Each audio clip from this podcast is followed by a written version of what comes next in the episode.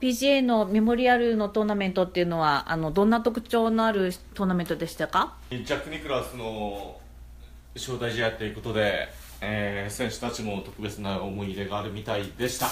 でなんといってもコースミアフィールドビレッジは最高に素晴らしいコースだと思います。バーディーが量産できる代わりに、えー水もたくさんこう絡んできますのでボギーダブルボギーも出るという戦略的に富んだコースで、えーリスクを課さない人は、えースコアを伸ばしきれないかといって行き過ぎても罠にはまるもうまさしくニクラウスのコースらしいですよね。まあ、松山君には期待も高かったんですけどどういう印象でしたか？あーまだまだ本調子には程遠いような雰囲気でしたね、えー春先に松山選手は持ち球をドロー系に変えたんですけどそれが一周回って持ち球のフェード系あのまっすぐ系にまた戻してるみたいな感じでした。というのもあのやはりこう弾道をちょっとアイアンショットの距離感を重視して考えた場合そちらの方がいいんじゃないのかなという決断に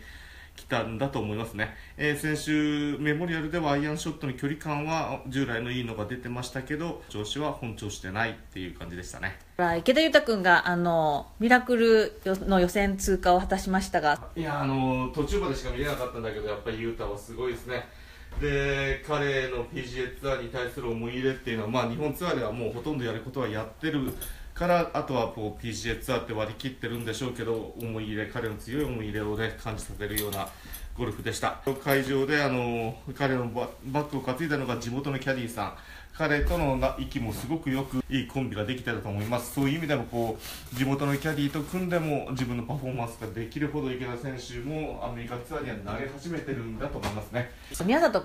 えー、とプロは、えー、とのプレーはぶり見ることできました？うん、ちょろっと見たんだけど、やはりこう腰の状態が完璧ではない、先週のヨーロピアンツアー PGA チャンピオンシップでは2日目で棄権して、それでもこうメモリアに参戦したっていうのは、やはり全米オープン出場のという大きな目標があって、世界ランキングを上げるために来たんだけど、残念ながら。えーそれもかなわず結果的に翌日の地区予選も突破することができなかったんですけどやはりこう優作に君にしても、えーメジャートーナメントに出るっていうことを相当第一目標に設定してるのかな、うんそして試合を戦いそして万全ではない状況でもまた30を超える翌翌日を回ってるっていうことですから彼のやはりこうメジャートーナメントに対する、ね、思い入れっていうのも感じましたね。